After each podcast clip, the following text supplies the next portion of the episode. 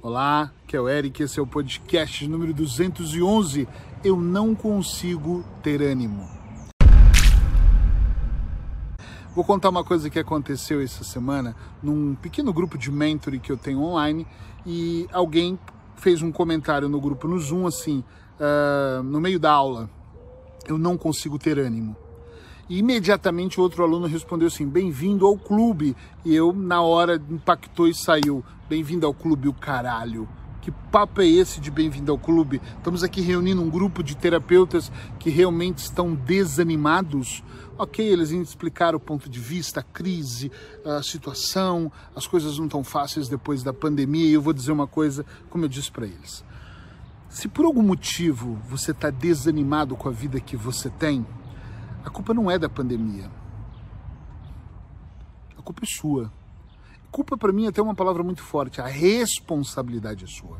Porque muitas coisas que aconteceram durante a pandemia não aconteceram devido ao isolamento, devido ao medo do Covid, devido a estar trancado numa casa com a família ou sozinho.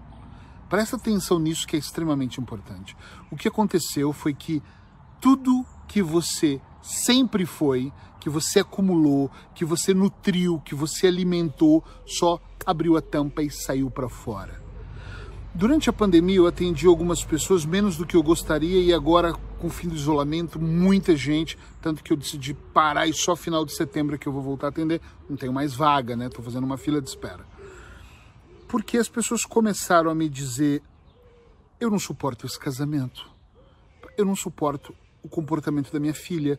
E na verdade, você nunca suportou aquele comportamento, você nunca suportou o casamento, você nunca suportou uma série de coisas na sua vida.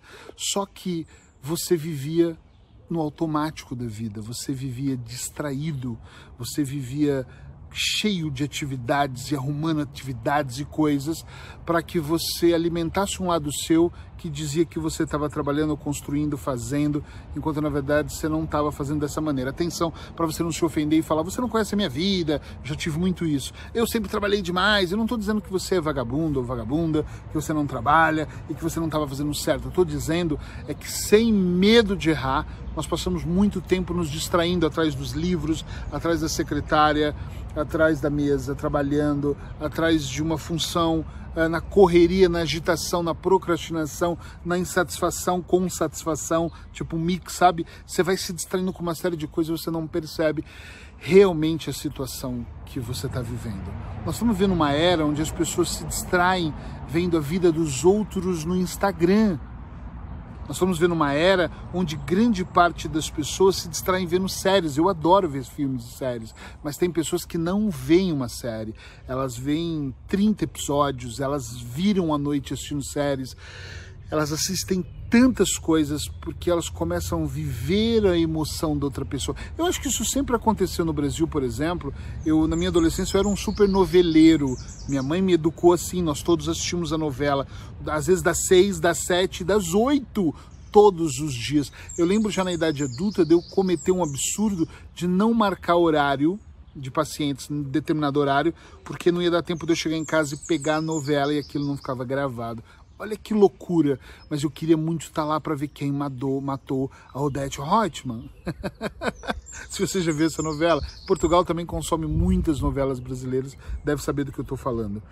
Nós nos distraímos grande parte do nosso tempo e nós não percebemos que a nossa vida, de repente, não é tão fodástica, não é tão maravilhosa, porque nós não estamos consumindo os combustíveis certos de repente a sua vida falta esse ânimo, como esse aluno ou esses dois alunos falaram, porque eles não estão percebendo ou não estão fazendo a coisa certa para se manter motivado. Eu acredito que ter motivação é motivo para ter ação eu tenho um motivo para estar tá aqui hoje nesse parque sentado, nesse bosque, gravando o meu podcast. Eu tenho um motivo para acordar cedo e fazer o meu trabalho hoje, uh, e eu acho que muito bem feito com os meus clientes. Atenção, eu tenho motivos de sobra, eu diria, muitos motivos para que diariamente eu escreva o meu livro, os meus textos, os meus artigos. Tá entendendo? Porque eu tenho um propósito de vida, porque eu sei, eu vivo uma vida de propósito, eu sei exatamente onde eu estou e onde eu quero chegar e eu presto atenção no caminho, como eu falei agora há dois dias atrás em um podcast, acho que dois dias atrás, não me lembro. Quando você olha para sua vida e percebe que você está desanimado, isso é igual um jogo de xadrez, ou um jogo de tabuleiro qualquer. Imagina um tabuleiro com várias peças. O que está te desanimando? Ih, é o meu casamento. Resolve essa merda. Conversa, fala. Uh, ontem eu falei sobre lucro emocional. Veja se está tendo lucro ou prejuízo e resolva. Ou separa, ou tira a peça do tabuleiro. Meu trabalho tá uma droga. Eu não estou dizendo para você ir lá amanhã e falar, o Eric me falou no podcast, quero pedir demissão. Por favor, não mas você pode fazer uma transição de carreira. Eu já ouvi coisas do tipo, Eric, mas eu, eu só sei fazer isso. Mentira. Eu falava isso para mim, eu só sei fazer hipnose. Não, eu sei fazer hipnose, também sei fazer coach. Também sei gravar vídeos, também sei ensinar, sei educar, também eu sei vender. Então, qualquer trabalho, eu acho, eu acho que eu me comunico bem, eu poderia vender, montar uma barraca na praia, eu não sei. Mas nós, e se você não tem habilidade, ganhe habilidade. Eu não estou dizendo para você transformar tudo da noite para o dia. Eric, mas aí eu preciso de motivação, porque eu estou desanimado. Eu vou contar uma coisa para vocês que eu falo muito para os meus clientes, ou em aula ou em atendimento. Sabe o que, que faz eu ter ânimo por algumas coisas? A ausência daquilo que eu quero. Por exemplo, quero ganhar mais dinheiro. Eu não acho que o dinheiro traz felicidade, mas traz muita facilidade. Então eu olho para minha conta bancária e a ausência daquele dinheirinho lá faz eu ter ânimo para produzir para que eu possa ganhar mais dinheiro. Quero que o meu livro seja um livro foda, best-seller, venda muito em vários países. Então, quando eu estou escrevendo ele, a falta do livro nas prateleiras do mundo, a falta do, do sucesso que eu quero que aquele livro tenha, de contagiar e ajudar as pessoas, é o ânimo que eu tenho quando eu estou escrevendo. Às vezes eu apago 10 páginas e falo, não é por esse caminho, Eric. Eu falo comigo mesmo, sim, eu falo. Porra, Eric, não é por esse caminho. Ainda às vezes falo assim, não é esse caminho. Eu quero que a pessoa entenda, ela não vai entender desse. Aí apaga as páginas, sento e reescrevo elas. Isso faz eu demorar um pouco mais, nem sempre, mas, mas às vezes eu faço isso. Porque eu, quando eu estou escrevendo, eu quero imaginar o meu leitor sentindo o livro sentindo o que eu estou colocando. Eu estou agora escrevendo um livro de auto-hipnose para desacelerar a mente. Eu acho que nós estamos vivendo num senso de urgência, mas eu não vou mergulhar nisso, ok? E quando eu estou escrevendo, eu penso o resultado que ela vai me dar. Então aquilo me dá motivação, me anima a fazer acontecer. A ausência do que eu quero faz com que eu tenha mais motivação. Conversando com essas, dois, essas duas pessoas, eu disse que eu gravaria um podcast sobre isso. Eu perguntei para o primeiro que falou sobre o desânimo o que, que acontecia. Ele me diz assim: Ah, eu penso, eu penso que eu estou muito preguiçoso.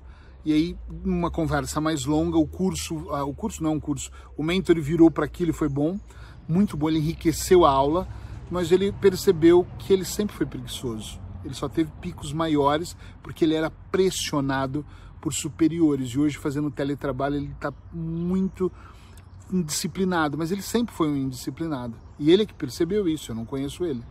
O outro que disse bem-vindo ao clube parecia que era o presidente do clube da porra dos desanimados. E muitas vezes eu chamava a atenção dele porque ele estava na aula e estava com a mão assim, com o olho fechado, assim, parecia que estava tendo um derrame ou segurando a cabeça porque ela quer do corpo. Eu falava, vem, levanta aí.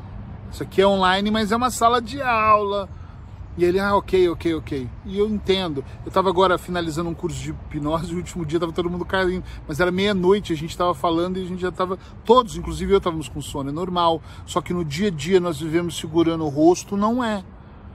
Então, quando nós olhamos para a vida, nós percebemos que eu tenho momentos da minha vida que eu tenho desânimo. Gente, eu não sou o Superman, o Homem de Ferro. Mas eu logo penso, por que, que eu estou tão desanimado? E às vezes eu observo, não é desânimo, é cansaço de uma semana de trabalho.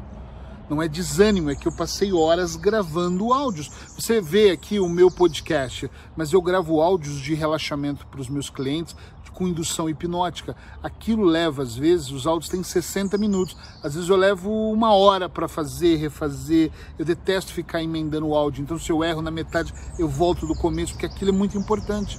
Escrever aquele áudio antes de eu gravar? Nem vou falar. Então eu não posso estar desanimado. E quando eu estou desanimado, não é desânimo, é mais cansaço. Eu observo, então sai dessa merda, dessa onda de contar historinha, arrumar desculpa que você está desanimado. Ai, estou tão desanimado com o meu trabalho. Muda de trabalho. Eu já tive desanimado, e eu vou encerrar falando isso. Eu já tive desanimado com a minha vida em geral. Casamento, com filhos, com problemas, com trabalho, com conta bancária, com os meus amigos. Sabe o que eu fiz? Mudei absurdamente tudo, mudei para Portugal há seis anos, me afastei um pouco dos meus filhos porque eu não sabia o que fazer com eles na época. Hoje eu dou muito mais educação do que eu dava presencialmente. Uh, já tinha separado de um casamento, me uni a uma pessoa que é incrível, que é a Paula Briani, terapeuta, vocês devem conhecer ela. É, resolvi mudar para um país que é Portugal, que eu adoro. É, nunca foi meu objetivo morar a vida toda em Portugal, mas era ir para outros países. Fui para a França, hoje eu estou na Espanha, volto para Portugal mês que vem. Resolvi viver minha vida um pouco em cada lugar. É, isso me satisfaz muito conhecer, ter experiências novas. Ou seja, como é que eu vou me desanimar? Como é que eu vou estar desanimado se eu estou construindo a minha vida? Não, fala para mim como eu vou estar desanimado se eu tenho feito todos os dias aquilo que eu mais amo fazer? Encontre aquilo que você ama e você nunca mais vai trabalhar. Viva com quem você ama. Quando você acordar de manhã, se você é casado ou namora, alguém dorme com você, olha para essa pessoa do lado da cama, acorda um pouco mais cedo e olha e pensa: é com ela que você quer acordar todos os dias da sua vida? É com essa pessoa? Porque se for, você está feliz, senão você tem que resolver. Eu não estou falando de separar, estou falando de resolver. Quando você vai para o trabalho, você vai feliz com puta tesão, porque senão você tem que transitar. Também não estou falando para você pedir demissão. Se tiver condições, uma poupança, um caixa, e foda-se, quiser pedir peça.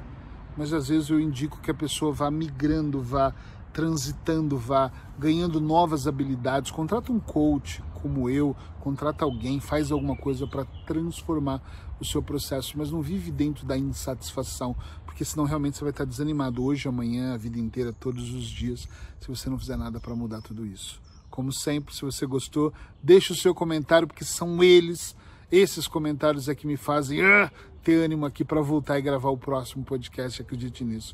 E para ter outros projetos, eu estou com outras ideias. Inclusive, vou até compartilhar aqui uma ideia que eu estou é de gravar podcasts mais longos. Os meus podcasts têm de 8 a 15 minutos. Normalmente eu estou sempre no limite dos 15 e eu estou muito com vontade de fazer duas coisas. Primeiro que a minha equipe quer que eu grave podcasts com outras pessoas no Zoom. E estou pensando nisso, uh, trazer o Pedro Vieira, convidar a Paula Briani, o Miguel Coco, uh, Hugo Van Zellers, outros amigos do Brasil, pessoas que eu também não conheço, para dar voz para essas pessoas estarem. A gente está debatendo num podcast sobre alguns assuntos. Acho que isso vai ser bem legal. Depois eu penso em gravar podcasts também sozinhos, mas mais longos, para aquelas pessoas que gostam mais de ouvir. Não sei, estou ainda analisando o que, que vem pela frente, mas se tiver alguma opinião, eu vou adorar ouvir a sua opinião. Braços hipnóticos, amanhã estou aqui no mesmo horário.